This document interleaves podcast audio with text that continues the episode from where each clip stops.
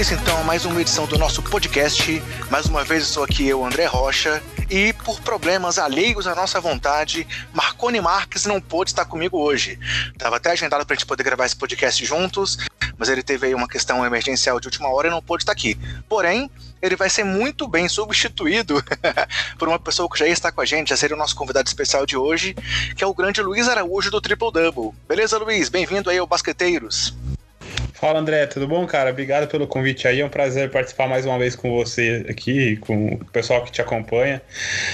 Prazer, cara. Sempre legal falar, ainda mais com você aí. Tamo junto para discutir aí.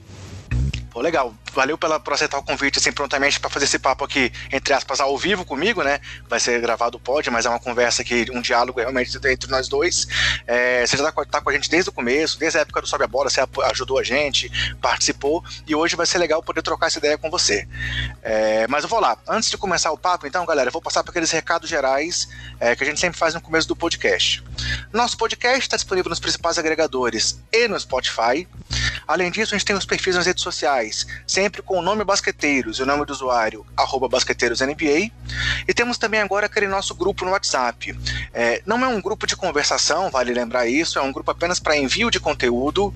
É, e quem quiser entrar nesse grupo, então é só procurar o link nas nossas redes sociais, que ele sempre está lá é, fixado, ou então a gente está postando ele quase que diariamente, para quem quiser entrar nesse grupo. É um grupo que a gente sempre que tem algum conteúdo novo, divulga lá para vocês, mas não está aberto para envio de mensagens, porque a gente não tinha tempo de moderar. Então, para não fazer um negócio que a gente não poderia ter é, como trabalhar bem, preferimos manter o grupo fechado. Mas então é isso, vamos agora ao que interessa, e o assunto principal de hoje vai ser, nessa nova NBA que nós temos, como é que está a ordem de forças dos novos times. Então, Luiz, para a gente começar aqui o nosso papo, é, eu queria trazer aqui claro, perguntar um pouco da sua opinião sobre tudo o que aconteceu. E antes de começar uma análise mais detalhada, sobre essa loucura que foi essa free agency, né? Tivemos aqui já programas que a gente foi é, tratando naquela primeira primeiras horas, que foi aquela loucura de várias divulgações. Depois falamos, já tínhamos falado antes também da questão do Anthony Davis, é, falamos também da questão do, do Kawhi, do Paul George. Depois veio agora essa bomba do Westbrook como a última. Mas não dá para negar que a NBA virou de ponta cabeça em poucos dias após o título do Toronto, né? É, já tá. Cara, foi muito. A gente acho que já esperava, né? Que fosse movimentado. É, eu não sei você, não sei a galera que tá escutando se tinha exatamente essa mesma sensação, mas eu tinha muito claro, assim, que o Kevin Durant não ia ficar no, no Warriors, né? Que o Kyrie Irving também, o ciclo dele no Celtic já tava com muita cara de que já era.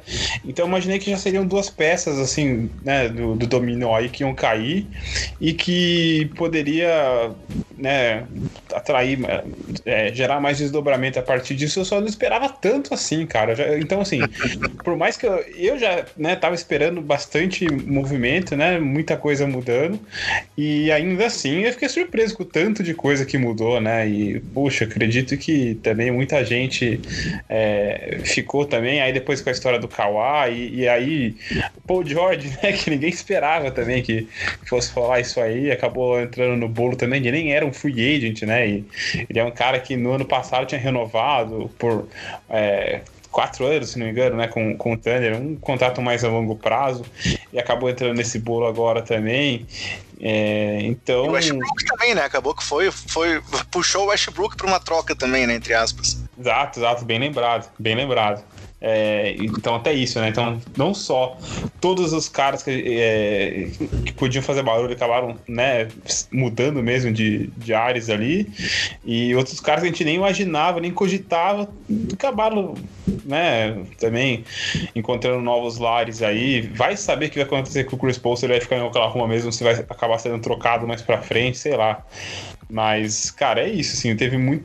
Acho que mudança pra caramba. Até gente que talvez esperava muita coisa, como era o meu caso, eu ainda assim acabei ficando em choque, assim, com tanta coisa que rolou. É, eu, eu achei que algumas forças iam realmente mudar, mas eu não achei que ia ser tanta coisa assim. Até o próprio Kevin Durant, assim, por mais que houvesse a expectativa dele sair, depois que ele machucou, eu falei, cara, não sei se os times vão dar tudo assim para ele de cara. É, talvez eu pensei que no máximo o Knicks fosse apostar tão alto assim, mas parece que todo mundo não se importou com uma lesão gravíssima que ele tá tendo, né? Que ele teve. Então, assim, é, realmente foi, foi talvez ele a primeira peça do dominó, e depois disso, as mudanças surpreendentes, culminando até agora aí com essa do Westbrook, e ainda falta essa questão do Chris Paul que você colocou, né?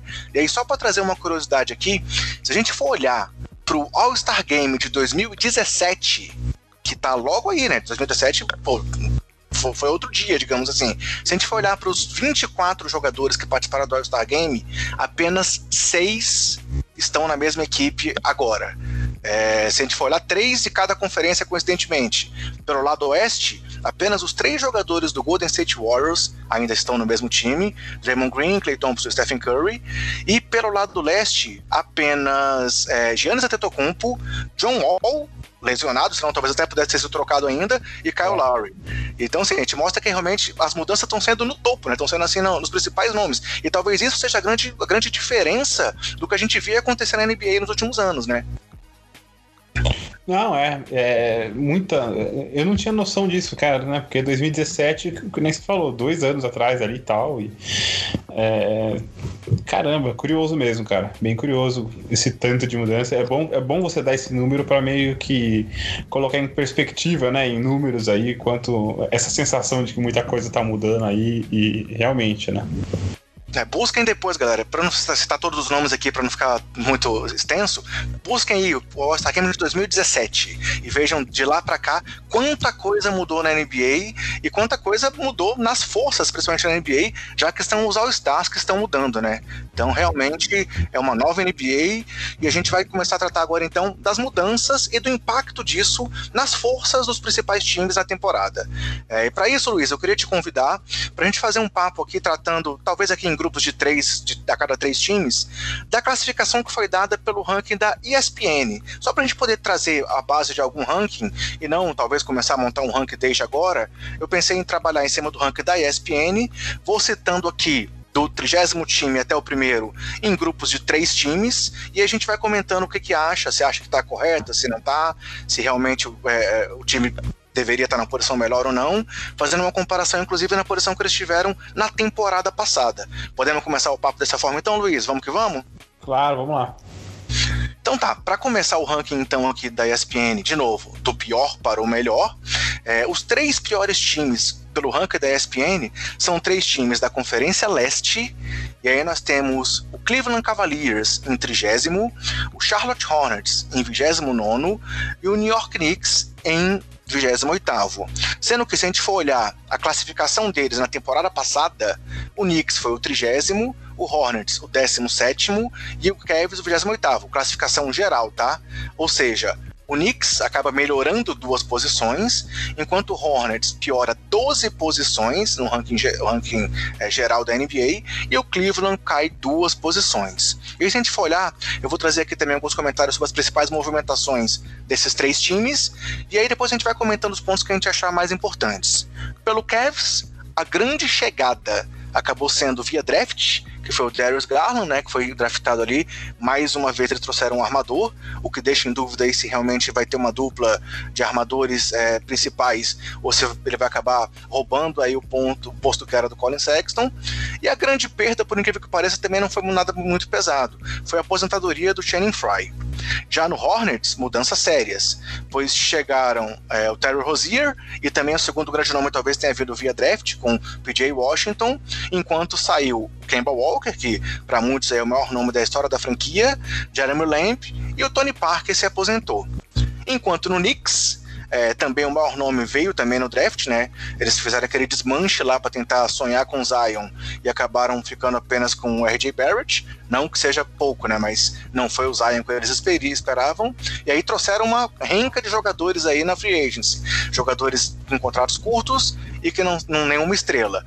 Como Julius Randle, Alfred Payton, Bob Porris, é, Ted Gibson, Marcus Morris e N. Ellington.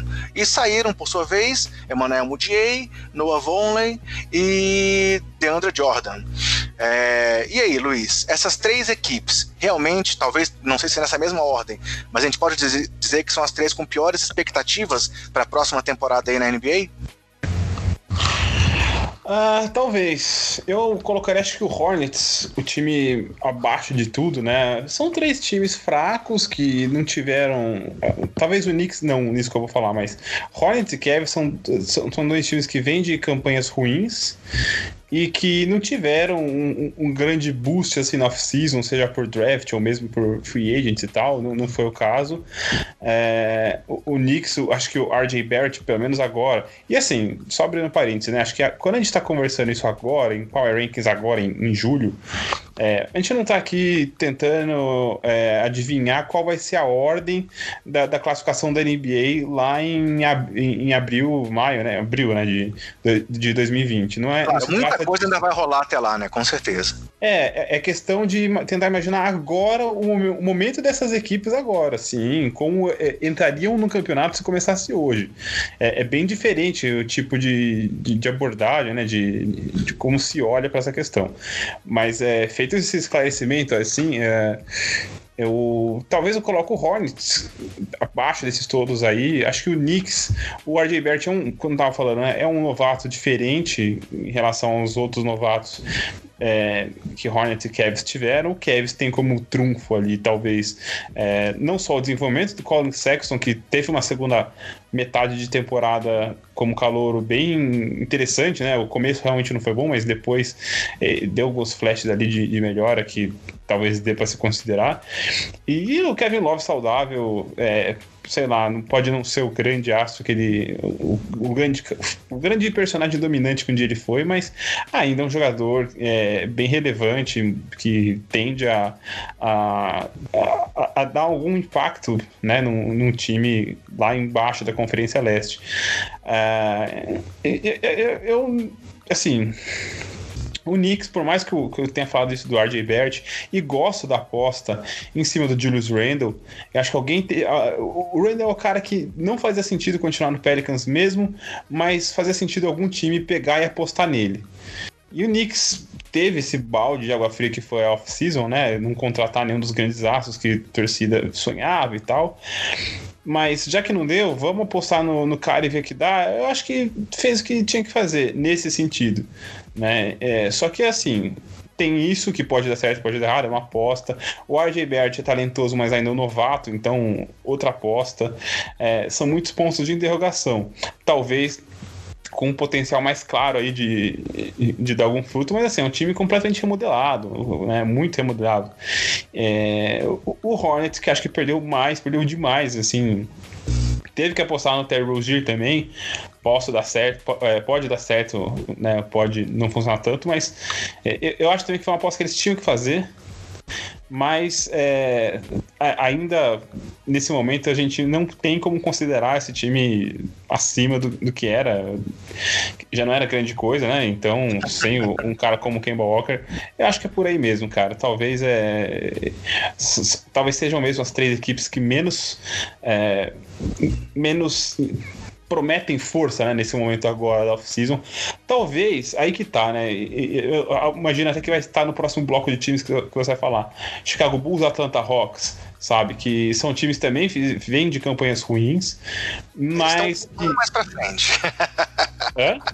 Eles estão um pouquinho mais para frente. Então, é, são times que também não tiveram campanhas tão distantes assim desses outros times aí, mas que parece. É, a gente vai falar um pouquinho mais deles né, na hora que chegar, mas é, parece que estão com a casa um pouquinho mais arrumada é, em, em, cima de como terminar a temporada. É, consigo entender um, esse degrau um pouquinho mais acima que eles estão desses três times que você citou. É, eu, eu, acho que o ponto principalmente é esse, assim, talvez estejam já um passo mais à frente. O Knicks realmente fez uma aposta gigantesca ao se livrar do Porzingis sonhando aí com Zion, Duran e Kyrie, acabou ficando com Barrett Randall e Alfred Payton, digamos assim. Então, claro, é, é, fizeram agora apostas a curto prazo, talvez sonhando já aí com a free de 2021, com Yanni, sei lá, eles podem estar até pensando já lá para frente e vão tentar botar aí o Barrett para evoluir, talvez apostar realmente no Randall, vamos ver. É, e o Kevin, o Kevin Love nem que seja uma aposta, né? Então, é, para troca, que seja, que seja um ativo. Então eu concordo contigo que para mim o que eu discordaria da ESPN que quando eles colocaram o Kevin em último e eu colocaria o Charlotte em último também pela aí parafraseando o, o, pessoal do 48 o, desculpa, o Lucas Davi, 48 minutos, quando esteve aqui com a gente, ele falou, brincou com a gente da questão da que isso não seria uma, uma é, reforma, seria uma reconstrução total, botar a casa abaixo, então não era só uma reforma. Eu acho que o Hornets agora teria que pensar nisso. E aí até a questão dos contratos que eles têm lá prendem eles um pouco para esse movimento. Mas vamos para frente que não vale a pena também aprofundar demais esses times que estão lá no final do Power Ranking. E aí, os próximos três times aqui da lista, de novo, 27 26 e 25 nessa ordem, são Washington Wizards em 27, Memphis Grizzlies em 26 e Phoenix Suns em 25, ou seja, Bulls e Hawks estão ainda mais para frente, Luiz, depois a gente fala deles. E aí, trazendo os números desses times, assim, é, o Suns é, seria agora o 25 e foi o 29 na temporada passada, o Grizzlies vai cair de 26 para 23 por essa Power Ranking, e o Washington de 27 pra, de, vai de 27 para 25, ou seja, é, perdeu duas posições, o Grizzlies 3, e o Suns melhoraria quatro posições. E aí, falando aqui da, das mudanças das, das, três franquias, no Washington, realmente não houve nenhuma contratação de peso. É, tem ali uma aposta no Isaiah Thomas, tem o, outra aposta no Hashimura, vindo do draft, apostaram aí no, no japonês. É, e aí veio Mo, Mo Wagner, Ish Smith, CJ Smiles, Davis Bertans. Enquanto nas saídas tivemos o Ariza deixando o time, Saturansky, Jeff Green, é, o Jabari Parker e o Bob Portes. Ou seja, aqui também as perdas parecem que foram maiores do que os ganhos. Já em Memphis, o grande nome também vem via draft, né, com o Jamoran.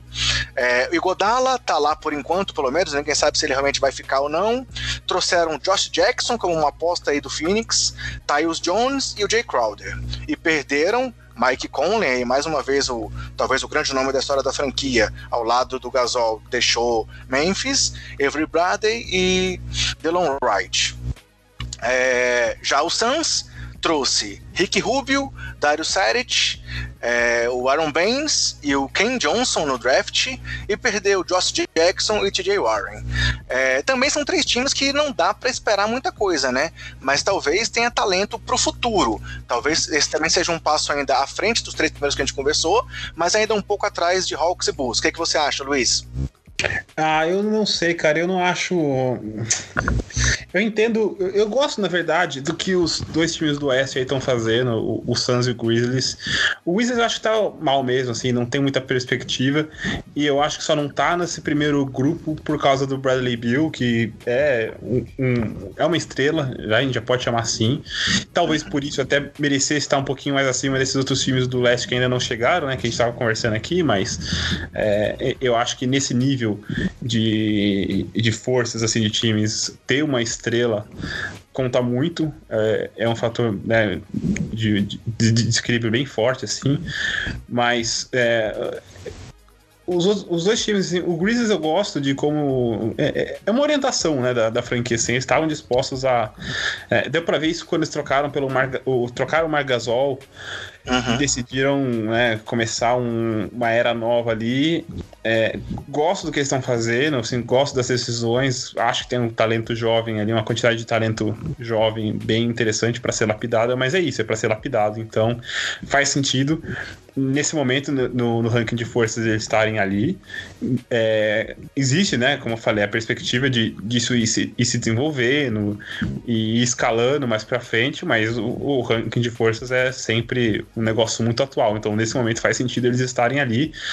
É, a boa notícia para quem olha para esse quizzes é que talvez haja ali motivos para se acreditar em desenvolvimento a partir disso, né? Mas é, o Suns é, tá, acho que é um pouco disso também, com um agravante, né? O Suns sempre, é, sempre acho que é uma palavra forte, mas é, é, o time que já era para estar tá apresentando algum sinal de, de evolução. É, eles já estão pensando, é, eles já estão encarando como, ok, já é hora de tentar brigar por playoffs. Ou, né, porque a gente já tem o Devin Booker aqui, que é uma quase estrela, e a gente precisa colocar um time competitivo em volta desse cara. Às vezes parece assim, né, que essa hora vai chegar, mas essa hora nunca tem, nunca chegou e, né, e vai saber que horas vai chegar. É, então são muitos pontos de integração também Ainda assim, eu, sabe, eu não, eu não sei se é o bastante para colocar abaixo desses dois times do né, de Hawks e Bulls, por, por exemplo, mas é, o Wizards eu acho bem fraco, viu, cara? Eu acho que é um, é um, é um time que tem o Bradley Bill, tem estrela, mas de, de, resto, eu acho que são peças muito pouco confiáveis e, e, e acho que assim, é, é, um time que mesmo tendo a estrela, é, ao contrário do que eu falei, né, do, do Grizzlies, dessa capacidade de talvez crescer, eles são o oposto, eu acho. Eu acho que é um time para ficar nessa faixa aí, sabe, a temporada inteira. Uhum. É, realmente, assim, é, até hoje também foi divulgada aquela pesquisa dos GMs, né, da, da, da, que a NBA faz, fazendo algumas perguntas sobre é, melhor movimentação do mercado, pior, e aí, pensando um pouco no Phoenix, para mim também, o Phoenix melhorar, melhorou, mas para os GMs, eles citaram a ida do Rubio para Phoenix como uma das piores movimentações do mercado. É, a pior para eles foi a, a, essa montagem toda do Knicks, seguida da questão do Rubio em Phoenix, e depois também falado da questão do Terry Rozier em Charlotte. Então, é, querendo ou não, das piores movimentações, que foram, é, na opinião dos GMs, das três já passaram por os times que a gente já citou nesse Power Rank. Então, mostra aí um certo alinhamento com o que está sendo visto também pelo, pelo por quem está comandando a liga, né? Então, concordo contigo que o Suns é, evoluiu, mas está longe. Também acho que o Grizzlies é, até agora, talvez o time com um futuro mais bem desenhado de todos que a gente falou até aqui, e que o Wizards é uma bagunça. Eu tenho pena do Bill por ele ainda estar lá. É, ainda mais assim, depois de tudo que aconteceu com o Joe Wall, o cara se lesionar em casa, pior, assim, agravar uma lesão que ele já estava em casa, é uma situação que realmente não tem perspectiva nenhuma. É, acho que realmente o Wizards só não ficou mais para baixo porque os outros estavam mais situações mais complicadas até agora. É, indo para frente, então, aqui, Luiz, para a gente seguir com o nosso Power Ranking de trás para frente. É, 24 time pela ESPN, Oklahoma City Thunder, 23º Chicago Bulls, 22º Atlanta Hawks. Chegamos aí então no Bulls e no Hawks que a gente estava comentando até agora.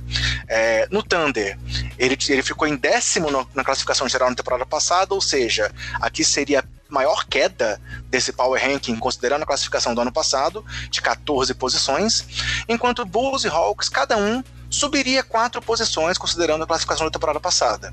É, o Bulls tinha ficado em 27 e o Hawks em 26, eles agora iriam aqui para 23 e 22. E aí, aqui, uma referência aí ao nosso Chicago, tá na posição 23, né? Então talvez seja um número da sorte aí para a temporada. e aí, Falando aqui das movimentações, é o Thunder. As principais chegadas. Tem o Chris Paul, que ainda não sabe se ele realmente vai ficar, Danilo Garinari, o Shai Gilgos Alexander, e aí aquele monte de picks que vão ser mais para frente, né? Mas por enquanto seriam esses três grandes nomes. E as saídas, nesse desmonte que realmente a gente viu acontecer agora aí no Thunder, é Paul George, Russell Westbrook, Jeremy Grant e até o Markif Morris, que chegou aí nos playoffs, também não permaneceu por lá. Já em Chicago, as principais contratações são o calor Kobe White, Tadeusz Young e o Satoransky, e o grande nome que saiu talvez tenha sido Robin Lopes. Enquanto lá no Hawks, é, trouxeram dois nomes aí no top 10 do draft, com DeAndre Hunter e o Cam Reddish, ainda trouxeram Jabari Parker e Evan Turner. E as saídas foram Taurian Prince, Dwayne Dedmon e Kent Bazemore. E aí, você realmente acha que esses times estão bem colocados? O Thunder era para estar tá realmente tão embaixo? Ou talvez o Thunder, mesmo com esse desmonte, pudesse estar um pouquinho mais em cima nessa lista, Luiz? Ah, caramba, cara. É, é, primeira coisa, quando você estava me falando, achei né, curioso, até meio bizarro o Thunder estar tá junto com esses dois times. É, eu acho que é um time que. Putz, tem, tem né, Cara, tem Chris Paul, é uma grande estrela, é uma coisa que Bulls e Hawks não têm ainda. Ainda assim, é, é, acho que é um time menos recheado de talento em volta e é, vai brigar numa conferência muito mais concorrida, então é, talvez faça sentido é, é, estar nessa mesma região, ainda que seja um time que eu considero um pouquinho mais forte, né, que, que Bulls e Hawks devam ser, mas uh, é até meio difícil, né? A gente até meio se enrola um pouco, mas uh, eu não sei o que esperar desse Thunder, cara, porque acho que nem eles sabem, né, o que eles querem eles a, a, primeira intenção né que a gente soube quando o Chris Paul chegou né daquela troca com o Russell Westbrook é que o Thunder estava interessado em trocar também o Chris Paul e continuar é, reunindo né somando ali ativos para movimentos futuros e na esteira disso tá, na esteira disso não na verdade até independente disso né Steven Adams e, Adrian, e Andrew Robertson também caras que podem vir a ser negociados. Se não acontecer acontecer mais nada, cara, um time com Steven Adams, Danilo Gallinari e, e Chris Paul é um time que não considero que vai brigar por playoffs simplesmente porque o West é muito, tá muito carregado de forças, mas é um time muito bom e eu acho que ainda alguns degraus acima desses outros dois do leste. E agora, né, vamos falar um pouquinho mais deles, de Bulls e Hawks, que é assim, a, quais são as grandes novidades desses times? Eu considero que nenhum, assim, sabe? Mesmo considerando Kobe White no Chicago Bulls, acho que é um cara bem cru ainda, vai demorar pra, pra vingar, se é que um dia ele vai ser um armador titular nessa liga, assim, então... Uh, na, mas, assim, na contramão, gostei muito do Thomas Satoransky, é um bom... Cara, é, assim, ele é um bom jogador de basquete, sabe? Acho que isso diz muito, assim, ele... É, ele sabe fazer a bola rodar, ele sabe fazer o, as coisas funcionarem, ele é inteligente para defender. Ele, mesmo não sendo um grande arremessador, ele sabe jogar sem bola. Essas coisas contam muito, assim, sabe? É, ele copiou muito bem a falta do John Wall em alguns momentos no Wizards, né, nas, nas últimas duas temporadas. Sim, sim, acho que é um cara que, que, que soma muito ao, elenco, assim. Eu gosto muito já dessa mentalidade coletiva que o. Que, é, coletiva, assim, não, não coletivo, mas a, a, a definição que o Hawks tem de que tipo de time nós vamos ser. Eles parecem que eles têm esse, essa, esse DNA né, estabelecido na cabeça deles. Ó, nós vamos ser um time chutador, nós vamos abrir a quadra. É, a gente vai se construir em cima disso. Aí você pode gostar, pode não gostar, mas assim, é uma direção e parece muito bem é, estabelecido isso aí lá. E gosto muito de como o Trae Young tá é, sendo desenvolvido como líder desse movimento. Gosto de como ele consegue abrir a quadra não só chutando, mas ele é ótimo passador também. Ele sabe tirar proveito de como as defesas tentam fechar o, o espaço dele em bolas longas. Então é um cara que. O, a questão dele abrir a quadra vai muito além aproveita do aproveitamento dele, assim, sabe? Tem noites que ele pode, sei lá, tá chutando 20% em bola de três, mas que ele causa um impacto absurdo, só pelo medo, só pelo temor, assim, que ele causa nas defesas que vão tentar tirar esse chute dele. Então, são coisas que vão muito além dos números, né? Então, assim, Hawks e Bulls, eu acho que terminar a temporada, acho que não vão brigar por playoffs de novo. São dois times que acho que não vão brigar por playoffs de novo. Talvez tenham campanhas melhores do que foi no, nesse ano passado, mas é, acho que vão, são times que vão continuar perdendo mais do que ganhando. Mas mas eu acho que vão ser times que, é, se você tiver de bobeira ligar o League Pass ali para assistir, vai ser um pouquinho mais prazeroso, sabe? Acho que vão jogar de um jeito um pouco melhor, fazendo as coisas um pouco mais certas. Concordo contigo, são dois times que, assim, tem, tem um caminho, pelo menos, pela frente. A gente viu aí o Bulls ficar totalmente maluco as temporadas atrás, naquela questão de ah, traz Wade, traz Rondo, traz Butler. Agora, pelo menos, realmente parece que é um caminho. Eles estão apostando no núcleo jovem, tentando desenvolver, pelo menos até a próxima invenção que eles fa façam por lá, né? Mas realmente tá num caminho, assim. Tem a aposta no Zé Clavini, que ninguém sabe né, se ela é uma aposta válida para o salário que ele recebeu. Mas tem o Marketing, que é um grande nome, é, tem a, a incógnita aí se o Chris Dunn fica, não fica, vai ser trocado. Eles agora estão com vários armadores é, principais lá. Vamos ver como é que vai ser. E eu concordo contigo que o Hawks talvez seja um dos times mais arrumados aí, pensando nesse futuro. A gente falou, por exemplo, lá dos Grizzlies começando um caminho. O Hawks realmente já tem uma trajetória. É, vislumbrar, pelo menos, é, grandes, é, muito jovens jogadores e, e tentando desenvolvê-los. E aí, uma curiosidade: o Thunder nessa posição seria o, o, o, primeiro time que a gente vai citar aqui que teve nos playoffs temporada passada e que caiu tanto aí no Power Rank com essas 14 posições. É, próximo bloco, seguindo aqui em frente na nossa lista: 21 Minnesota Timberwolves, 20 Sacramento Kings e 19 Orlando Magic. É, o Magic cairia quatro posições da classificação fora da temporada passada, e aí, inclusive, estaria fora dos playoffs. Ele cairia de sétimo colocado na conferência para nono. Sacramento Kings cairia uma posição, e o Minnesota, curiosamente, ficaria ali na mesma posição em 21 no geral. E aí as movimentações das equipes. É, em Minnesota, Jared Culver, talvez tenha sido o grande nome que chegou também via draft. É, tem gente que fala já que ele foi talvez o maior steal desse draft, que ele brilhou na Summer League e foi uma, uma, uma pique alta, alta no sentido de, de né, negativo. E além disso, chegaram apenas o Noah Vonley e o Jordan Bell. Enquanto as saídas tem Derrick Rose, Tej Gibson e Dario Saric. É, em Sacramento, os nomes principais que chegaram foram Trevor Ariza, Dwayne Dedmon e Corey Joseph.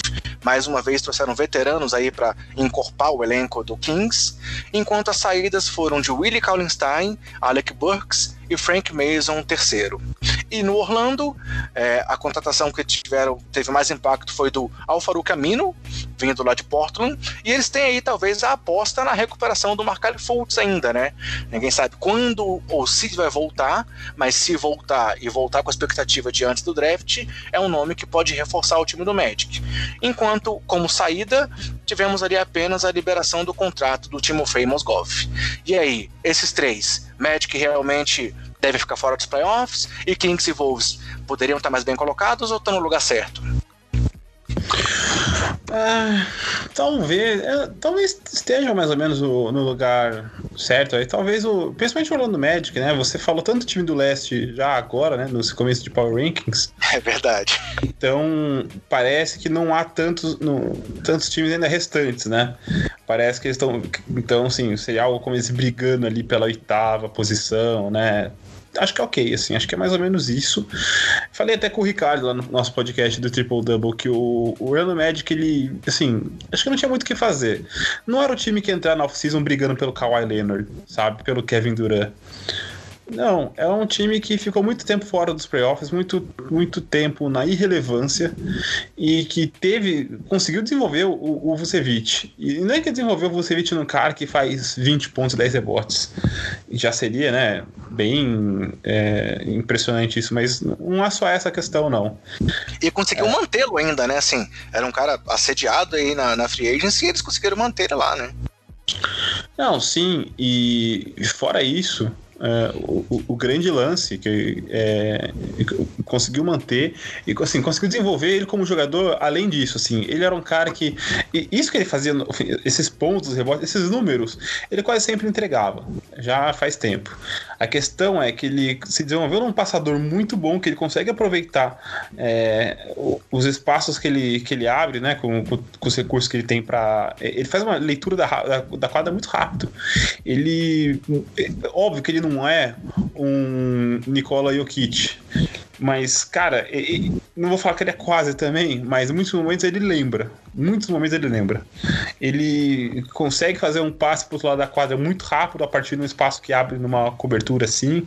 E muitas vezes são passes que nem viram assistências, mas que conseguem fazer a bola continuar rodando e achar alguém livre.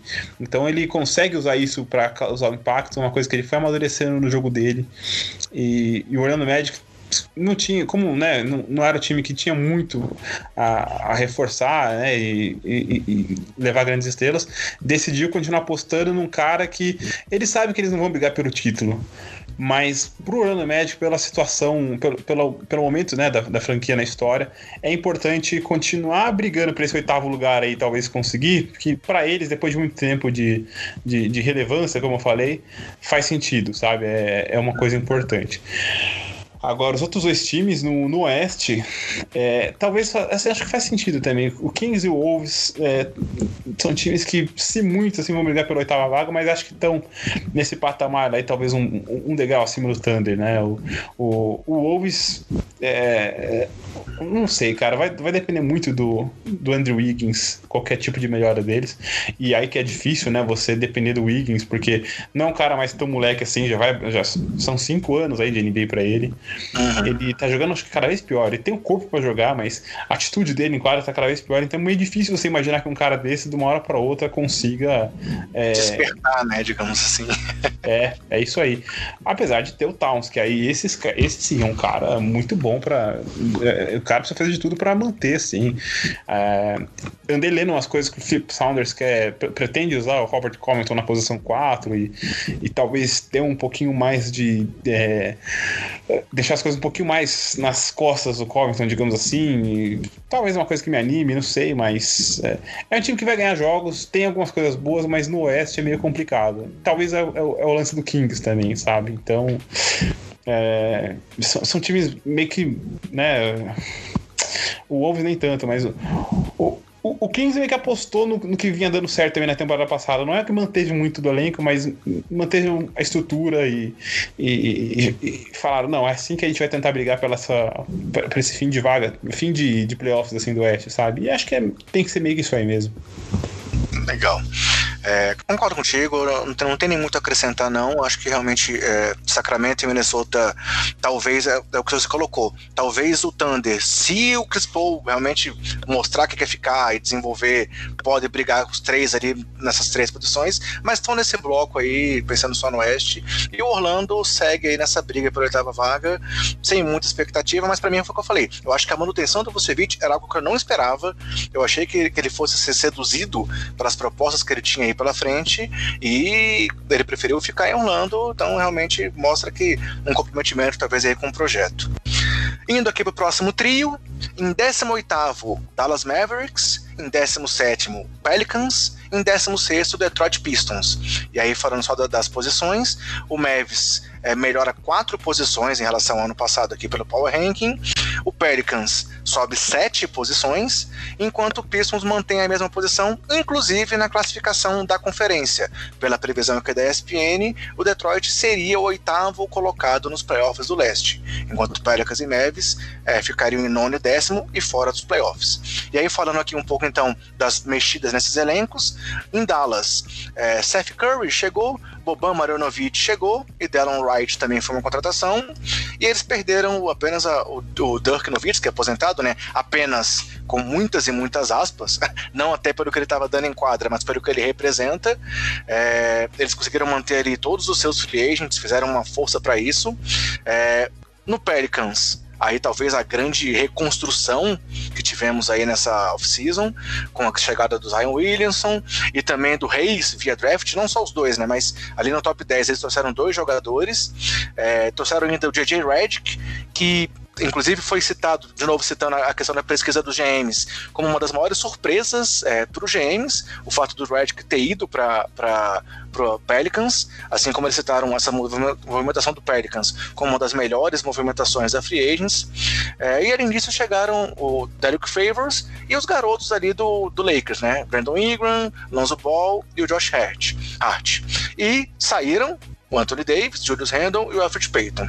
E no Pistons, é, Derrick Rose chega lá depois do renascimento que ele teve lá em Minnesota, agora para o Detroit, Markif Morris, Tony Snell e Tim Fraser, enquanto saíram Wayne Ellington e Schmidt.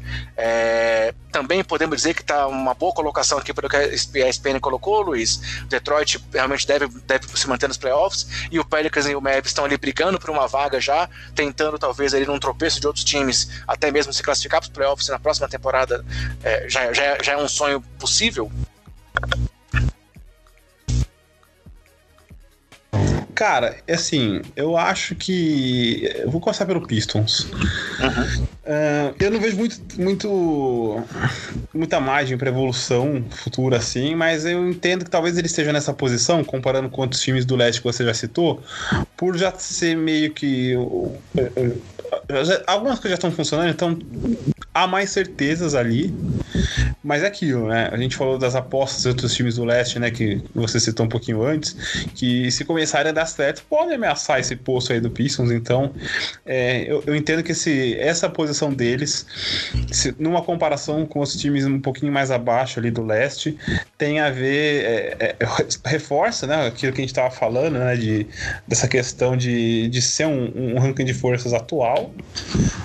E também é, é, é aquilo, assim. É, pode cair se, se, se, as coisas começarem a dar um pouquinho mais certo para outros times que, que a gente já citou. Bom, e, cara, o resto, é, os outros dois times que você falou aí, é, acho que o Mavs é, acho que é mais ou menos isso aí mesmo, assim, o time é, não tem uma estrela ainda que a gente não pode chamar o, o Luca Doncic de estrela por formalidade, né? Porque aconteceu aí. É, ele não foi selecionado para o All-Star Game no ano passado, mas assim, ele é um cara que vai ser estrela já já. Tá muito na cara isso, assim, ele é muito seguro. Enfim, não precisamos ficar falando muito dele aqui, das qualidades dele. Mas eu gostei da, de algumas peças que o Mavis colocou é, em volta. Ao mesmo tempo, eu acho que o Mavis poderia ter feito um trabalho muito melhor de, nesse sentido. Um, um trabalho para subir muito, muito mais posições do que é, nessa região que eles estão ali. É, sei lá, eu não. Eu não sei muito por desse Mavis, não, cara, porque.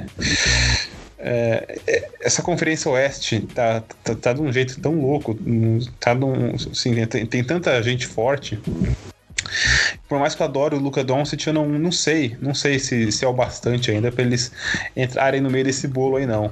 É, mas agora, o que é muito curioso é você falar do Pelicans, né?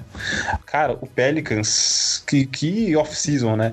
Pode até não dar certo. E o Pelicans é meio que o oposto do que você falou do Pistons. Né? O Pistons sair pela certeza, tudo que o Pelicans não tem é certeza agora, né? Que é um time completamente novo. Ficou o, o Drew Holiday aí e tal, mas, cara, só ele. O, o Anthony Davis saiu e vieram três caras do Lakers. É, vieram. A JJ Red com baita contratação surpreendente mesmo, como você falou.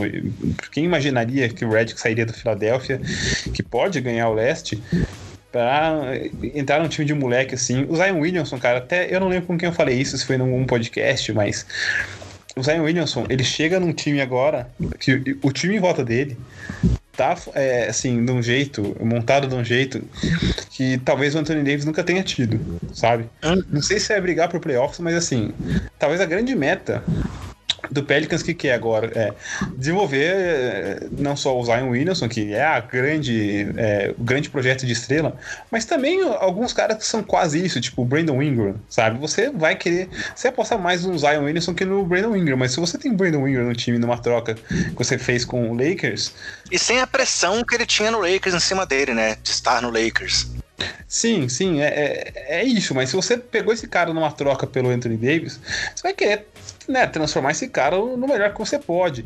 E ele já deu flashes que ele pode também. É, eu acho que o encaixe em si é até meio complicado dele com o Zion Williamson, mas é, é, é o que eu tava falando, é muita incerteza, mas todos os momentos foram corretos, sabe, que o Pelicans fez. E, e eu não sei se era para eles estarem tão alto assim nesse ranking, mas de qualquer maneira de, só de considerarem eles aí, acho que já diz muito sobre como trabalhou bem o David Griffin nesses últimas, nessas últimas semanas aí. É, talvez tenha sido a grande contratação do Pelicans tenha sido aí nos bastidores, né? O Griffin realmente fez um trabalho fenomenal, recuperando ali o que tinha sido perdido nas confusões com o Lakers lá da negociação, fechando o negócio super bem, e esses outros movimentos aí que foram fenomenais. As mudanças que eles fizeram no draft também, conseguiram fazer trocas para encorpar mais ainda o elenco. Pena que o Didi não vai jogar já essa temporada, porque ele também foi muito bem na Summer League, mas realmente é um time para o futuro, e se eles conseguissem beliscar uma posição no playoff já esse ano seria impressionante. E em Dallas tem a grande aposta no Porzingis também, né? Vamos ver como é que o Porzingis vai voltar depois de ficar aí uma temporada fora lesionado. É, e, então, assim, realmente é um, é time que sonha alto, mas também não está preocupado caso não chegue nos playoffs essa temporada. Falou-se em Kemba como uma possibilidade lá, no próprio Vucevic, e realmente não teve nenhuma movimentação grande. Apenas mantiveram o elenco para desenvolver ali, talvez, o Porzingis e o, e o. É, e o Pistons é isso. Vamos ver como é que vai ser essa, essa questão até do Derrick Rose lá, né? Como é que vai ser essa divisão de minutos entre ele é, é, e o Red Jackson, como é que vai funcionar essa questão do Agris, se ele realmente vem para ser titular, se ele vai continuar como sexto homem. Confesso que eu não vou ficar muito feliz de ver o Rose com a camisa do Pistons, mas é, acho que para ele foi uma movimentação positiva também e para a franquia também. É, seguindo em frente aqui na lista, em 15 Indiana Pacers, em 14 Miami Heat, em 13º San Antonio Spurs. O Spurs mantém a posição do ano passado, o Miami sobe quatro posições e dessa vez eles também estariam nos playoffs. Ele tinha sido décimo temporada passada e estaria em sexto agora na Conferência Leste. E o Indiana Pacers perdeu quatro posições. Então ele, ele teria ficado, ano passado ele ficou em quarto na conferência, estaria agora em sétimo e em décimo primeiro no geral, também com uma queda de quatro posições. É, três na conferência e quatro no geral.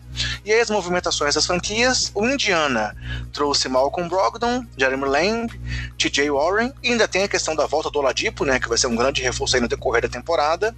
E enquanto perdeu o Bogdanovich, é, o Collison se aposentou, o Wesley Matthews, o Tadeusz Young, é, o Corey Joseph e o Tyreek Evans suspenso. Já em Miami, a grande chegada foi o Jimmy Butler. Além dele, veio aí no draft um, um nome que tem alguma expectativa em cima, que é o Tyler Hero. E o Myers Leonard chegou na troca com o é, Portland Trail Blazers. E nessa troca foi o Hassan Whiteside, além do Josh Hirson, que foi pro Philadelphia na troca do Butler, e o aposentado do Wayne Wade. Enquanto em San Antonio, as principais chegadas foram de DeMar Carroll e do Trey Lyles, e a única saída ali considerável foi do Davis Bertans, que acabou indo lá para Washington para liberar espaço salarial para a chegada do Carroll. E aqui, Luiz, algum nome que se surpreende? É, alguma coisa que você acha que poderia estar diferente? Ou também está tá justo com o que a gente já viu até agora? Ah, cara, eu, eu acho que tá justo, sim. Eu acho que o Spurs é esse time que você falou, que é acho que não mudou tanta coisa. Eu acho que o DeMar Carroll não é uma estrela, imagina, muito longe disso, mas eu gostei da contratação dele que talvez ele dê um pouquinho mais de elementos assim pro Popovich trabalhar algumas é, variações aí durante os jogos, mas nada também que vai mudar consideravelmente o status do, do, do Spurs nessa, nessa temporada. Acho que é time para isso aí mesmo, para sétima, sexta, sétima força do, do Oeste, jogando redondo, aquele jeito Spurs deles, mas assim, a, as limitações que eles têm acho que são bem claras, assim, sabe? É, é o Lamarcus Aldridge pegando a bola e sofrendo quando a dobra é bem feita nele, quando a dobra aparece, né, num, num, num ângulo que, que o surpreenda de fato. É, o DeMar DeRozan com muita dificuldade contra algumas marcações específicas em playoffs, sem conseguir abrir a quadra. É, cara, assim, é aquelas coisas que a defesa funcionando muito bem. Aí, quando você vê Derek White, às vezes, quando tem um jogo inspirado, carrega o time. Então, é, acho que muito que a gente já viu do Spurs fazer, a gente vai ver de novo. O DeMar Carroll talvez possa trazer algumas coisas novas, não por ele, mas pelo que ele pode permitir que esse time tenha de diferença em, time, em, em termos de é, formações e tal, mas é, acho que mais ou menos isso. Assim. O Hit eu gostei, cara, de como eles conseguiram transformar uma folha salarial muito ruim por ter muitos caras medianos com contratos, né, que nem são exagerados, mas são muitos caras medianos com contratos que, que até fazem um sentido, mas quando são colocados juntos, né, era meio que absurdo. Se é pra ter folha grande, que, que tem um grande astro, sabe? E eles conseguiram transformar isso num Jimmy Butler. Não sei se, não, não vai brigar pelo topo do leste, acho que nem vai passar muito perto disso, mas acho que já é um time, por ter o Butler, pela filosofia do Butler, o Butler é um dos caras, um dos melhores caras para você dar a bola na mão, enfim, e esperar que ele faça a cesta. É, eu gosto. Pensando só no Butler, tá? Eu gosto mais dele assim, num time que você vai saber que ele vai comandar, do que, sei lá, num Sixers, sabe? Que, que ele podia muito bem ser o dono é, de um jogo, nem pegar na bola em, num jogo seguinte. A, a, ainda acho que ele lá no Sixers, o Sixers conseguia encontrar algum equilíbrio, alguma fórmula assim, quando deixava o Butler virar o armador do time no final, né? Então, é, eu, eu, gosto de, desse tipo de, de, de jeito de, de, se usar o Butler. Então talvez acho que o Heat vai ser um time consideravelmente mais forte do que era no ano passado, apesar de não é, brigar pelo. brigar lá em cima necessariamente. E qual foi o outro time que você falou desse bloco aí? Desculpa. Indiana Pacers. Indiana Pacers, né, cara? Eu acho que o Indiana Pacers. É, acho que talvez seja um pouquinho mais forte que o Hit, mas é, acho que é a mesma região também, acho que é a mesma coisa, sabe? É, vai ter a volta do Oladipo em algum momento, mas é, acho que foi uma off-season para eles manterem, sabe, o, o, que eles tinham, que já não é pouca coisa, né? Então conseguiram o Jeremy Lamb, e o Darren Collison foi aposentado, se aposentou, mas eles conseguiram algumas movimentações ali que meio que foram compensando algumas perdas. O que eu tô curioso mesmo para ver é como o Malcolm Brogdon vai se sair é, sendo é, tendo o protagonismo dele agora assim para ser um cara titular, sabe? Uma coisa é você fazer parte do clube dos 50, 40, 90, tendo o Gênesis Antetokounmpo abrindo a quadra para você, é, é, você saindo do banco e, sabe, jogando contra, muitas vezes contra quintetos reservas. Não tira o mérito dele, não é isso. É só que agora ele vai ter uma. Agora o desafio vai ser um pouquinho mais complicado, assim, sabe? As coisas vão ser um pouquinho mais. Só Rafa um pouquinho mais no alto para ele. É só essa a questão. E talvez ele consiga, ele é muito bom marcador, ele sabe jogar sem bola, ele, ele tem muita qualidade. É questão de ver como isso se traduz agora num espaço maior. É, é também eu tô curioso para ver como é que o TJ Warren vai se encaixar nesse time, né? Para substituir o Bogdanovich, que foi o cara que chamou realmente é, é, o jogo para si quando o Oladipo machucou. Ele realmente falou que mostrou que o time era dele naquele momento e agora com a saída dele, se a gente for pensar no nome aí mesmo que para substituição, foi o Warren, que é um cara que tinha bons números, mas que estava escondido lá em Phoenix, né? Vamos ver se agora também ele vai ter uma visibilidade maior e vai ter um reconhecimento maior do jogo dele. Bem lembrado. É um nome interessante. E aí, com relação ao Heat, só complementando o que você falou, isso foi o que o Butler quis, né? Ele escolheu o Miami para ser o dono do time, digamos assim. O Philadelphia chegou a oferecer o contrato máximo para ele, para ele ficar, e ele não quis. Então, realmente foi uma escolha dele. E com relação ao San Antonio, você falou tudo. Popovich segue com o elenco que ele tem em mãos. O DeJounte Murray volta também de lesão. Vamos ver se eles, como é que ele vai extrair o melhor desses caras. Porque, obviamente, ele vai conseguir extrair o melhor desses caras para poder manter o San Antonio aí como um time forte na briga. É, seguindo em frente, mais um grupo. 12 colocado no Power Ranker, Brooklyn Nets. 11 primeiro, e isso é incrível dizer, Golden State Warriors, apenas em 11 primeiro, e em décimo Toronto Raptors. E aí, tanto Toronto quanto o, o Golden State caíram oito posições, considerando a classificação da temporada passada, pois o Raptors foi o segundo no geral e o Golden State terceiro, enquanto o Nets sobe duas posições. Ele ficou em 14 na classificação geral na última temporada e agora foi 12 pelo Power Ranking. E aí as movimentações, no Nets tem o Kevin Durant, que não deve jogar a temporada, é, o Kyrie Irving, DeAndre Jordan e Tauron Prince como as principais chegadas, e nas saídas, DeAngelo Russell, é, o Dudley, o Randall Hollis Jefferson e o Alan Crabb. Já no Warriors, quem chegou foi o D'Angelo Russell, Willie Kaulenstein, Glenn Robinson terceiro e Alec Burks. E nas saídas, Kevin Durant, o André Godala, o DeMarcus Cousins e também o Shaw Livingston, que inclusive ainda está disponível no mercado. E em Toronto, é, as, a grande chegada, por incrível que pareça, foi do Stanley Johnson. e também tem a questão do retorno do Odiano Nobre, que talvez seja uma aposta do time aí, é, até talvez como titular na posição 3. Claro, não para substituir o Kawhi, mas um cara que já estava lá e que pode ter um espaço maior ainda é, agora nesse time. E as saídas, Kawhi Leonard e Danny Green. É, claro, surpreende pelo que a gente viu no histórico recente, Raptors e Warriors nesse bloco. Mas realmente acho que não, não tinha como eles estarem melhor posicionados do que aqui, né, Luiz? É, acho que sim, cara. O Warriors até estaria lá em cima, eu acho, se não fosse a questão do Clay Thompson, né?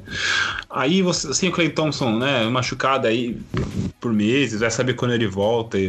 É, óbvio, você perde o Kevin Durant, mas ainda assim, se tratando de temporada regular, você sabe que sem o Kevin, mesmo sem o Kevin Durant, por mais que não seja um, um time próximo ao imbatível, o Warriors continuava sendo um timaço, né? Nível de, assim, de, de brigar lá em cima ainda e tal.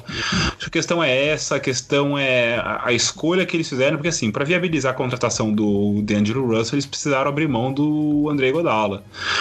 E aí também é um encaixe duvidoso que pode dar certo, pode não dar. Há dúvidas, né?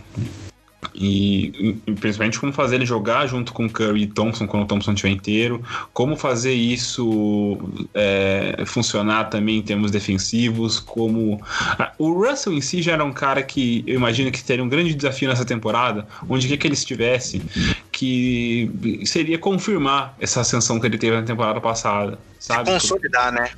É, se consolidar e mostrar que as coisas. Mostrar assim que, que é sustentável, né? Esse salto dele. Que foi.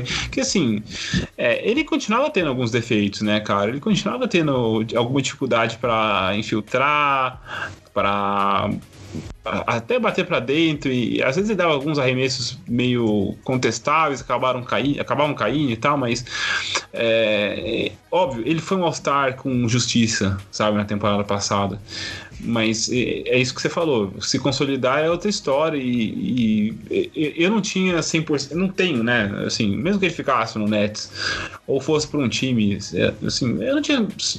Eu não sei se ele ia continuar, sabe? Manter essa, esse nível de evolução e tal. A boa notícia para ele é que no Warriors é, é, acho que é a melhor escola possível assim para um jogador. A notícia ruim para o Warriors é que talvez, sim, diante desse contexto, você quer menos um cara para menos um aluno e mais um cara pronto para manter o, o status do, do, time, sabe? Então, é, assim, acho que é um grande mistério assim. Faz sentido o Warriors estar nesse ponto que, que você falou mesmo. O Raptors, talvez, assim, não seria nem, nem um pouco estranho se o Raptors acabar a temporada abaixo do Heat ou do Pacers, que você já citou, sabe? É, ali na margem final da, da classificação do leste. É, eu acho que o Nets é um time que, sabe, já nesse bloco também, é, pelas condições todas, mesmo esquecendo até o Duran, um time que eu considero acima do Raptors nesse ranking de forças, sabe? É, o Kyrie é um jogador que, cara, no Celtics, ele. Eu acho que a gente não dava o valor necessário pro Kyrie, pro Kyrie Irving durante esse, esse período que ele passou lá em Boston. Ele ficou muito marcado por como acabou uh, esse casamento, né? as atuações contra o Bucks nos playoffs e tal. Isso tudo deixou ele marcado de um jeito muito negativo, mas nessa última temporada, e principalmente na anterior, quantos jogos que ele não ganhou na unha no último quarto, sabe? É, quantos vícios que ele tinha nos tempos de Cavs que ele aprimorou e se, eu acho que ele se tornou uma versão melhor do que ele era, sabe? Ele é um jogador melhor do que ele era em Cleveland. Eu não, assim, não tenho muito medo de errar falando isso assim, não, sabe? Então eu acho que eu gosto da estrutura do Raptors, sabe? Mas eu gosto também da estrutura do Nets e acho que tem um, esse esse tipo de talento acho que o Raptors ainda não tem, sabe? Vai saber até que ponto o Pascal Siakam vai continuar se desenvolvendo nesse processo de talvez virar uma estrela, mas. É, e o Kyle Lowry acho que é um cara que a gente não pode esquecer que é uma estrela também. É, mas eu gosto um pouquinho mais do Nets. De qualquer maneira, assim, chama a atenção de pensar dois finalistas nesse bloco, mas são quedas bem justificáveis. É, é, concordo contigo, assim, com relação ao Russell, ele foi citado como uma das maiores surpresas também das movimentações pelo GMs na pesquisa, é, porque realmente ninguém esperava que o, que o Golden State conseguisse perder o Duran e ainda trazer o Russell, foi uma tacada de mestre aí também. E aí, com relação ao Nets, também concordo que o Kyrie é uma evolução com relação ao Delo. E, e assim, o Nets mostrou aí para todo mundo que eles já estão um patamar acima também, né? Já foi um time também que fez uma reconstrução meio que do zero após aquela troca lá com Boston e que eles, eles conseguiram agora estar numa posição positiva. Então, essa quinta colocação aí do leste, ainda que eles ganhem só uma posição na classificação final do leste, é, é um passo para ter o Duran no ano que vem. Então, realmente é muito justo. Já o Toronto é aquilo. Pode ser que o time se mantenha realmente na briga aí por mando de quadra, ou pode ser que o time imploda na primeira temporada, tem vários contratos aí expirantes, é, Gasol, Ibaka, o próprio Lowry. Vamos ver realmente se eles conseguem se firmar ainda nessa briga ou se vão ter que dar o próximo passo, que ninguém vai duvidar que eles podem dar, né? Afinal, depois de mandarem o DeRozan embora, é, não vai ser por amor à camisa que eles vão manter, por exemplo, o Lowry por lá. É, próximo bloco, estamos indo aqui já pro é, antepenúltimo bloco. É, em nono, Utah Jazz que tinha sido oitavo na temporada passada. Em oitavo, Portland Trail Blazers, que tinha sido sexto na temporada passada. E em sétimo, Boston Celtics, que aqui subiu. Ele tinha sido nono e agora está em sétimo. É, falando das movimentações dessas três franquias, no Jazz chegaram Mike Conley e o Bogdanovich, além de Jeff Green e Ed Davis, é, e saíram Jay Crowder, Ricky Rubio, Derek Favors e Kyle Korver. No Portland chegou Hassan Whiteside, Anthony Tolliver, Kent Bazemore, Mário Ezonia, e hoje foi anunciado que Paul Gasol também está indo lá para Portland, e saíram Evan Turner, Mo Harkless, Alfaru Camino e Ennis Canter. E em Boston é, chegaram Campbell Walker, Ennis Canter e teve ali o Romeo Langford, que foi um nome no draft que também está sendo bastante comentado, e saíram Kyrie, é, Al Horford, Marcus Morris e o Aaron Baines. É, realmente, assim, aí, aí vale a pena só fazer um comentário aqui. As movimentações do Jazz foram citadas também pelos GMs como uma das melhores nessa, nessa pós-temporada aí, com a chegada de Conley e do Bogdanovich. Mais um bloco justo ou alguma coisa que você mudaria nesses três aqui, Luiz? Não, cara, eu acho que é por aí, sim. Eu, é... De novo, é, o Jazz acho que é um time. Acho que você falou que é o nono lugar, né? É isso mesmo? Isso, nono lugar. É, talvez eu colocaria um degrau no degrau do Portland, né? Do Portland Trail Blazers. É, eu acho até que no degrau do Boston Celtics, sabe? Mas assim, eu acho que é mais ou menos isso aí, sabe? A gente pode discutir uma posição ou outra e tal, isso é normal. Né? Acho que eu concordo contigo. Talvez desse bloco, para mim, o Jazz fosse o que merecesse melhor colocação. Porque realmente é isso que você falou, né? As movimentações foram muito boas. Foram muito boas. É, é, já era um time redondo, a gente cansava de falar do Jazz, era um time muito equilibrado, é, assim, redondinho em quadra, né? É, parecia que tava sempre no limite, né? Não, não, tinha mais muito. Assim, o Queen Snyder um, montou uma defesa muito boa e, um, e, e, ofensivamente era um time que dependia muito do Donovan Mitchell quando precisava da individualidade, mas que coletivamente sabia muito o que fazer. É, é, é, um time que gostava, fora o Rudy Gobert, né? É um time que conseguia usar muito esse negócio de ter vários jogadores em quadra capazes de iniciar jogadas e fazer como se fosse o papel do armador, assim, sabe? Então, isso era muito bom.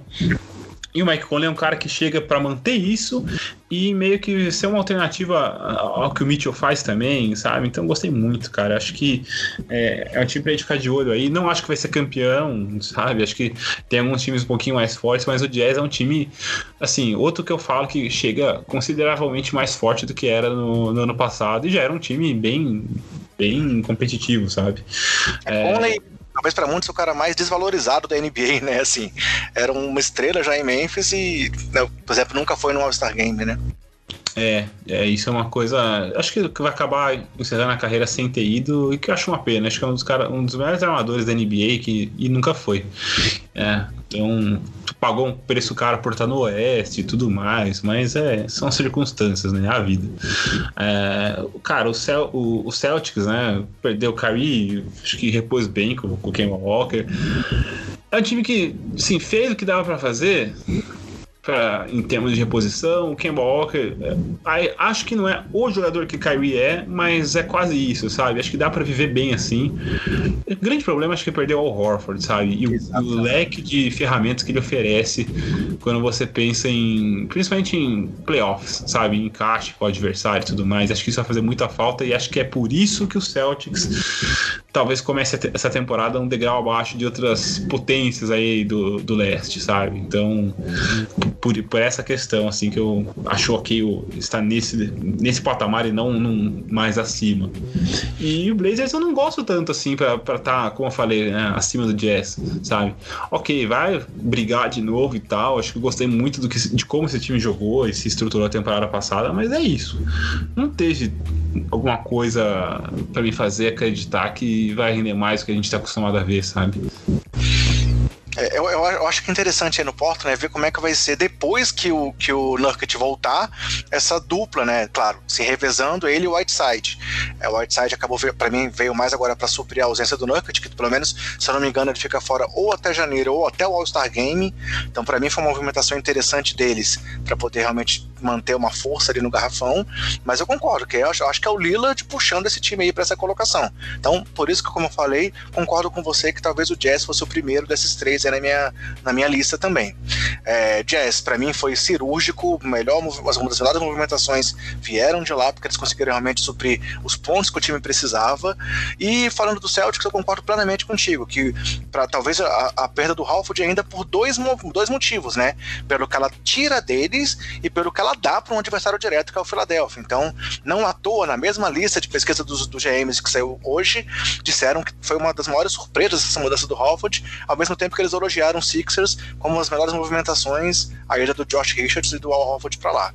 Então, faria um ajuste que nem você, mas concordo com o que você colocou sobre esses três times. E aí, passando agora então para penúltima, o penúltimo trio, é, temos aí na sexta colocação, pelo ranking da ESPN, Los Angeles Lakers, que sobe 14 posições da temporada passada, é a maior subida dessa lista, superando lá A outra maior subida que tinha sido. Me perdi aqui agora. A do Pelicans era maior até agora com 7 posições. Agora o Lakers subiu 14 posições. Houston Rockets em quinto e aí se mantém na quinta posição que ele teve na temporada passada. Philadelphia 76ers em quarto, é, ganhando aí três posições sobre a classificação do ano passado.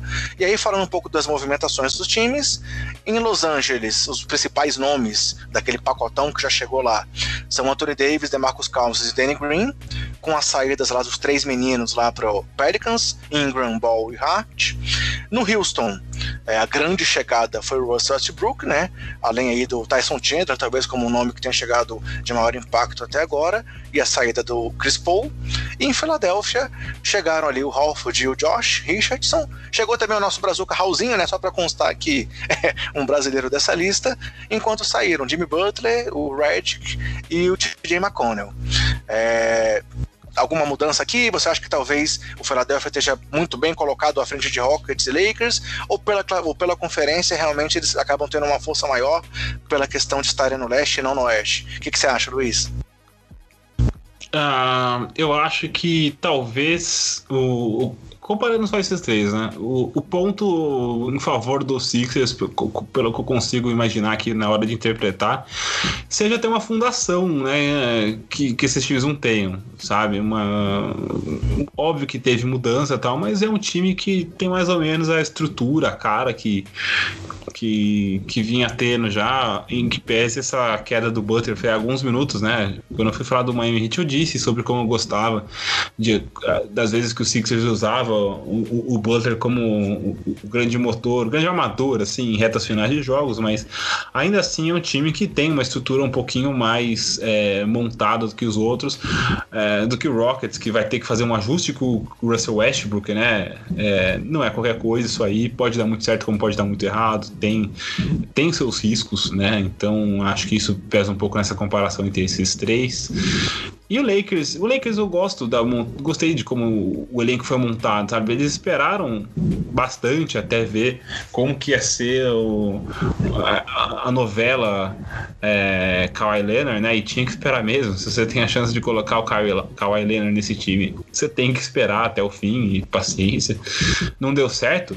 Vamos montar esse time com vários caras é, multiposicionais que ajudem a abrir a quadra, que tenham uma alguma versatilidade defensiva. Eu acho que é um elenco que faz muito mais sentido, principalmente o que o LeBron James é e também o que o Anthony Davis é, por, né, por ser um astro que abre a quadra, que acho que não era assim ano passado também, sabe? É, eu confesso que assim, me, me, sei lá, me estranha ver um time que tem Anthony Davis e LeBron James apenas na sexta posição do Power Ranking, assim. Talvez eu, eu, eu seja ainda um pouco influenciado pelo, eu, pelo tanto que os dois jogadores representam, mas, claro, os outros times também são grandes equipes, então é, não consigo dizer se eu subiria o Lakers talvez ali para a quarta posição ou mesmo para o top 3. Mas acho que na frente do Houston, até por essa questão aí também da dificuldade de ver o Harden e o Westbrook, não que eu ache que não vá dar certo. Inclusive no último podcast, a gente disse, tanto eu quanto o Marconi, que acha que tem tudo para dar certo pelo talento dos caras. Mas também pode dar muito errado. Então, talvez eu subisse o Lakers só um passinho, porque me estranha muito ver um time que tem Davis e LeBron não estar melhor posicionado num power ranking. Mas concordo contigo que o Philadelphia é o time mais, mais é, é, arrumadinho aí. É, o Horford cara, eu acho que essa dupla Horford e Embiid tem tudo para dar muito certo.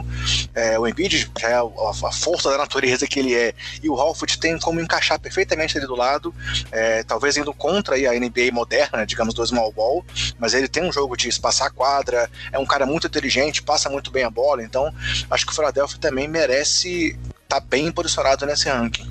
E bora pra frente então, vamos seguir aqui pro nosso top 3. Nosso não, né? Da ESPN, que a gente está comentando em cima do ranking da ESPN, é sempre bom lembrar. E aí o terceiro time colocado aqui pela ESPN é o Los Angeles Clippers, é, que com isso ele sobe nove posições, da 12 posição no ano passado para nona agora. Em segundo eles colocam Denver Nuggets, que aí acaba é, subindo duas posições, do quarto lugar do ano passado para o segundo agora. E eles colocam o Milwaukee Bucks como o melhor time da NBA ainda, é, mantendo aí o time de melhor campanha no último ano, como expectativa de melhor time até agora. E aí, falando das mexidas dessas três equipes, é, o Clippers teve ali a, aquela bomba de Kawhi e Paul George chegando juntos até Los Angeles, além de trazer nomes é, mais secundários, como por exemplo Mo Harkless, enquanto as saídas principais foram no Galinari e do Shai Gilgos Alexander, que a gente já citou.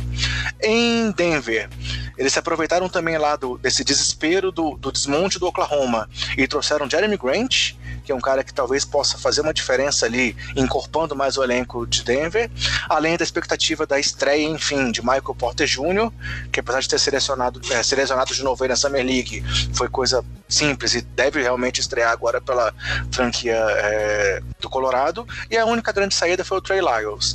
E Milwaukee, é, tiveram algumas mudanças aí mais impactantes, que foram as chegadas do Wesley Matthews e do Robin Lopes para jogar ele ao lado do irmão, enquanto saíram Malcolm Brogdon e Nikola Mirotic. É, nesse top 3, também as posições podem ser mudadas, alguma coisa, ou você acha que Bucks e Nuggets, pela continuidade, merecem realmente estar à frente ainda do Los Angeles Clippers, pelo momento em que o Power Rank está sendo feito, como você já falou, hein, Luiz? Ah, caramba, cara, eu o, Bucks foi bem contratando Corver, né? Mas sei lá, é, foi bem estranho eles é, o jeito que eles acabaram a temporada, né? Sem conseguir meio que atacar, né? Contra uma série contra o Raptors e tal. Talvez esse Power Ranking seja feito mais pensando em temporada regular, né? E tá, beleza, dá para entender porque que mantiveram o Bucks lá no topo, né? Acho que de qualquer maneira manteria ali em cima também. Eu até acredito que essa derrota que eles tiveram é, ensine muita coisa, né? E, e, é um time que vai voltar para brigar, para levar o leste de novo. E para mim é, é favorito, então ok, eu consigo entender. Assim, não sei se colocaria em primeiro lugar por causa do Clippers, já vou falar mais disso, mas super compreensível, né?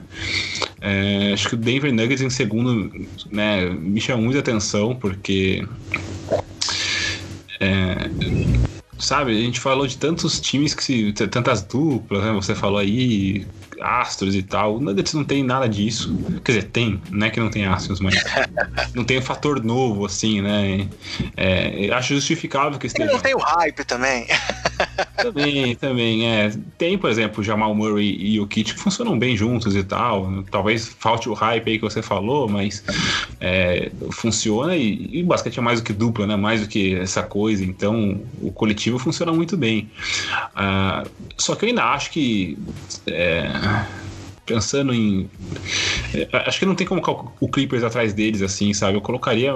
Acho que o Clippers o primeiro geral e talvez um pouco. Talvez abaixo do Bucks, mas aí numa conversa, mas. Porque é um, é um time que conseguiu manter estrutura, é, as coisas que deram certo, tinha um elenco muito grande, né? Então as coisas que, que deram certo, não tem motivo pra gente acreditar que não vão continuar dando certo.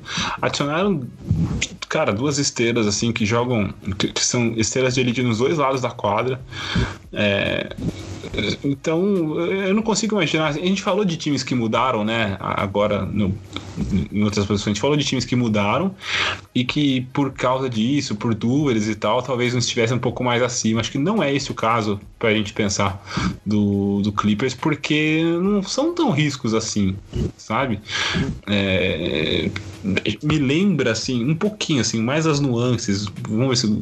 Tomara que não seja mal interpretado aqui, mas me lembra um pouquinho aquele Celtics de 2008, quando juntou Garnett e Ray Allen com o Paul Pierce, e tava meio que na cara que o problema de, sabe, de, de bola na mão, não sei o que, não, não ia ter tanto assim, ou de estrelismo, assim, esse problema não ia ter. Então era mais uma reunião de estrelas que já, tava, já tinha mais cara de que ia dar certo, sabe? É, não é exatamente o mesmo caso, é só essa questão que me lembra, sabe? Não sei se eu consegui explicar bem isso aí, mas é, acho que é, me remete um pouco. Dos, dos é? egos não atrapalharem, né? É, é, e, lado, né? e, e, tem mais cara, tem muito mais cara de que vai dar certo do que errado, assim, sabe? Então acho que é mais ou menos isso. É, não é o mesmo caso, não, os times não estavam na mesma condição antes das contratações, nem depois, enfim, tudo isso, mas é, esse aspecto específico, assim, me lembra um pouco. Mas é isso, cara. É, realmente essa, essa movimentação inclusive foi votada de novo, citando a pesquisa pelo James como a melhor para 10 dos James que participaram da pesquisa. É, essa movimentação do Clippers foi a melhor da, da, off-season. E realmente foi assim, claro, o Kawhi era o nome que estava ali todo mundo naquela expectativa, mas o fato de ter sido anunciado junto com o Paul George realmente balançou a internet, né? Quando a gente fez o programa aqui que a gente trouxe o Heitor Facine do Buzzer Beater e o Lucas da Vida 48 Minutos, a gente via o tanto que os caras estavam empolgados com essa movimentação e não é para menos. Assim, se quem não é torcedor do Clippers se empolgou com o que viu acontecer, imagina quem tá aí vendo, vendo sendo chamado de primo pobre do Lakers há tanto tempo e não que isso vá mudar de uma hora para outra, claro.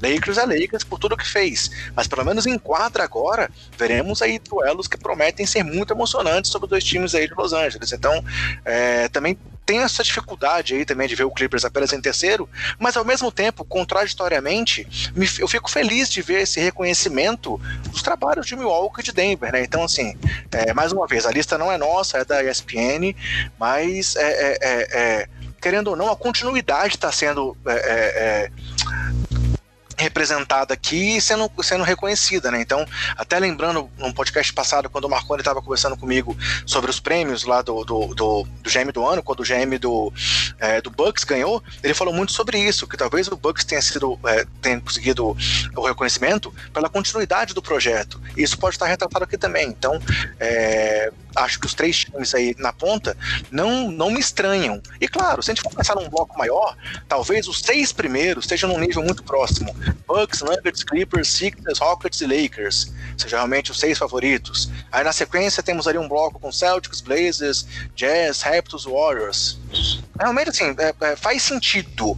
Uma posição para lá, uma posição para cá poderia ser ajustada, mas eu acho que a forma como isso foi colocado aqui é, acabou sendo muito interessante. E aí vale a pena citar, só a gente foi comentando durante é, é, a, a nossa análise, mas as forças da NBA mudaram, mas se a gente for pensar bem, das, da, das, das, primeiras posições aqui, dos 16 primeiros, apenas dois já não estavam nos playoffs do ano passado, que são Lakers e Heat, que tomaram as vagas de Magic e Thunder, respectivamente. Então, assim, se a gente for pensar bem, mudou. Mas se a gente for pensar, quem estava no topo ainda está. Claro, Talvez a mudança aqui nas, dentre os oito do leste e os oito do oeste traga algum impacto. Mas foram mudanças que a gente pensa no impacto que elas, elas tiveram de uma forma. Quando a gente vai olhar friamente, talvez o bloco dos favoritos não tenha mudado tanto assim. O que, que você acha disso, Luiz? Até isso me veio à cabeça aqui agora, olhando essa lista, e queria saber a sua opinião sobre isso. É, acho que menos, cara. Acho que menos que você, porque assim. Você pegou os 16, né? De, de 14, 14 em 16 e tal, mas. É, aí, assim, dentro desses 16 teve muita coisa, muito sobe e desce, assim. A gente dos dois finalistas, né? Aí, ok, assim, acho que Nuggets e, e Bucks estão lá meio que por manutenção, né? Do, do status e tal, mas. É, enfim, assim teve isso que você falou, mas teve entre esse grupo teve muito sobe e desce também, então acho que tem um pouquinho das duas coisas. Legal. É, e aí, só mais uma vez, então, voltando para a pesquisa do Gêmeos, para a gente poder fechar essa análise, fazendo esse, esse, paralelo entre a pesquisa que foi divulgada hoje e o Power Ranking, né? É, eles voltaram também em quem seriam os campeões de conferência e da NBA.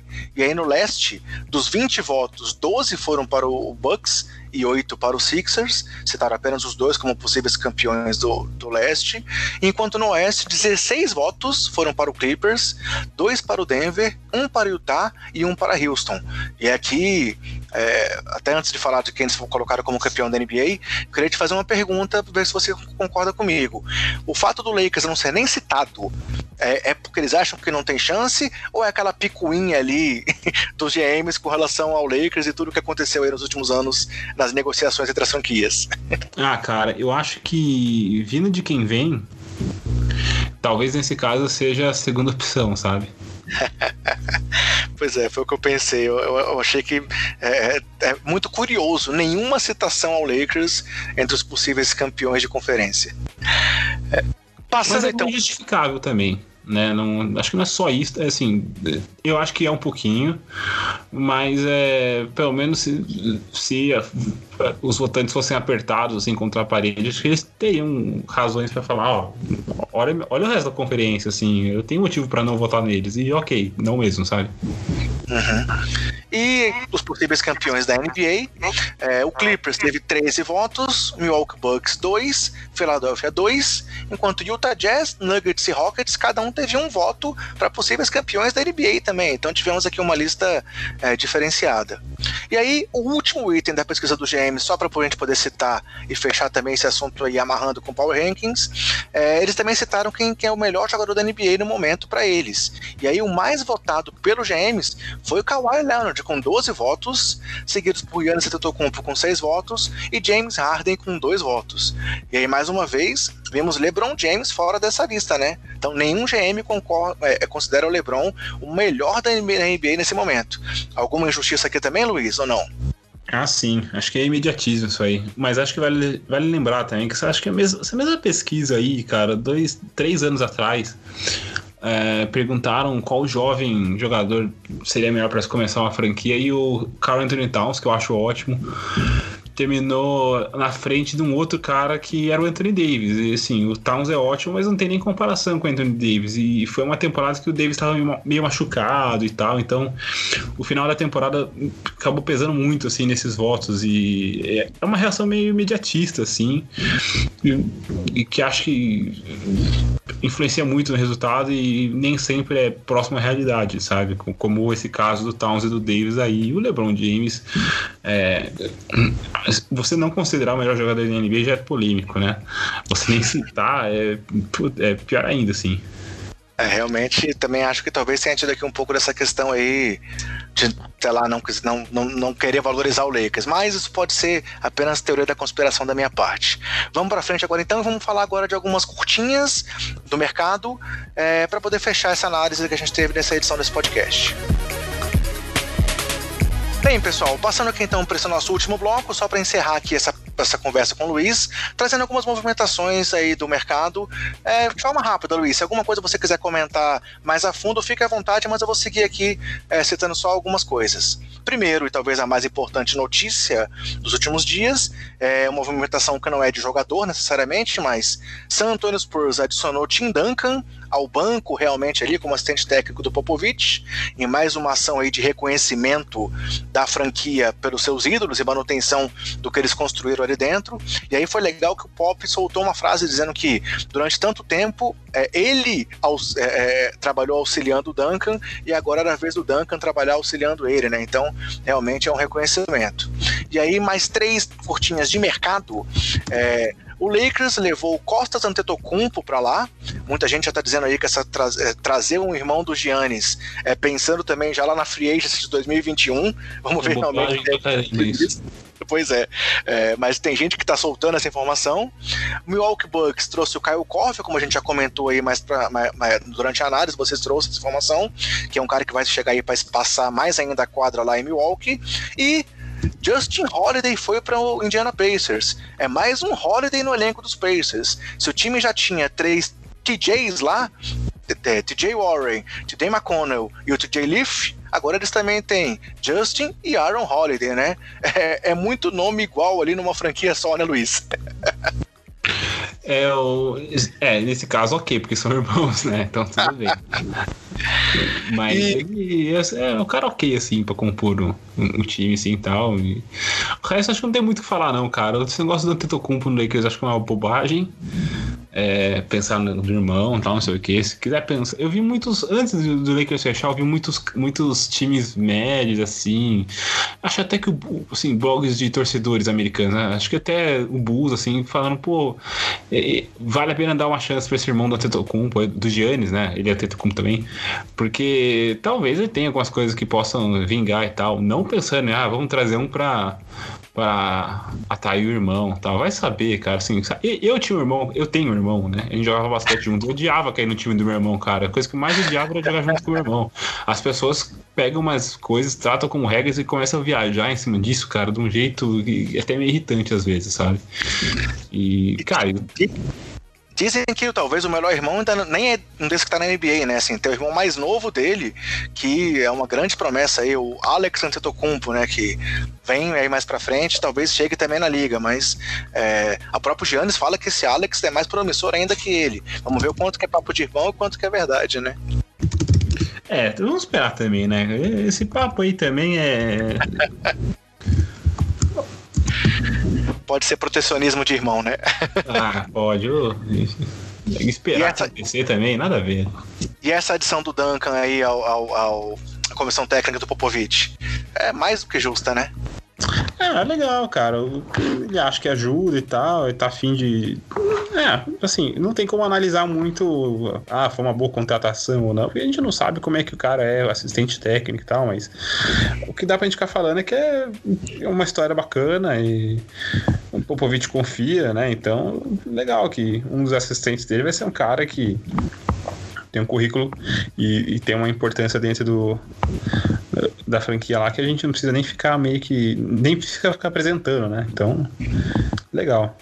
É, ele sempre tá lá, sempre participa de treinos. Você vê que desde que ele se aposentou, ele não se desligou realmente lá do, do da franquia, né? Então, realmente, acho que é, é um, um, movimento, claro, além de ser muito legal para os fãs, é, mostra um reconhecimento aí. Tomara que dê certo. Concordo contigo que não dá para analisar ainda o quanto que ele vai contribuir como assistente técnico, mas ao mesmo tempo é, é, é uma ação aí tipicamente San Antônio Spursniana, digamos assim.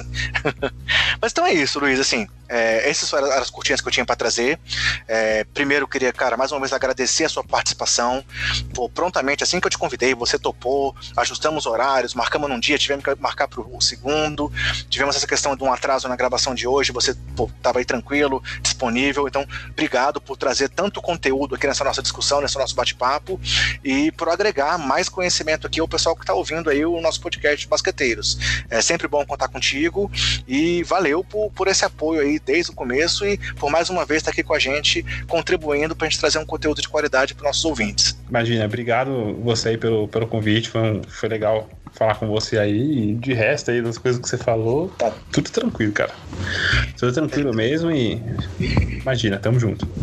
Valeu, tive a honra de te conhecer pessoalmente lá em São Paulo, lá naquele evento do Café Belgrado, e é sempre bom poder trocar uma ideia contigo e contar com o seu apoio aqui para o nosso projeto. E aí, pessoal, além de agradecer o Luiz, eu queria trazer apenas mais três agradecimentos de pessoas que conversaram comigo essa semana, dando feedback sobre o projeto, dando sugestões, é, trazendo coisas que eles achavam que poderiam ajudar para que a gente faça um, tra um trabalho de mais qualidade para vocês.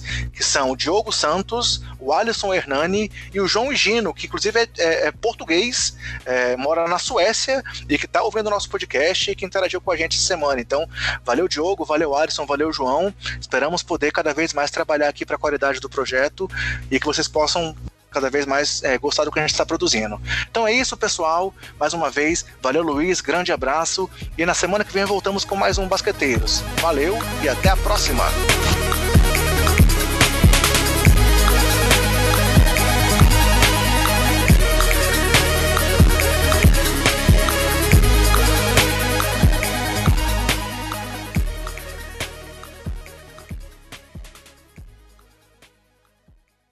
Este podcast foi editado por Gustavo Angeléia.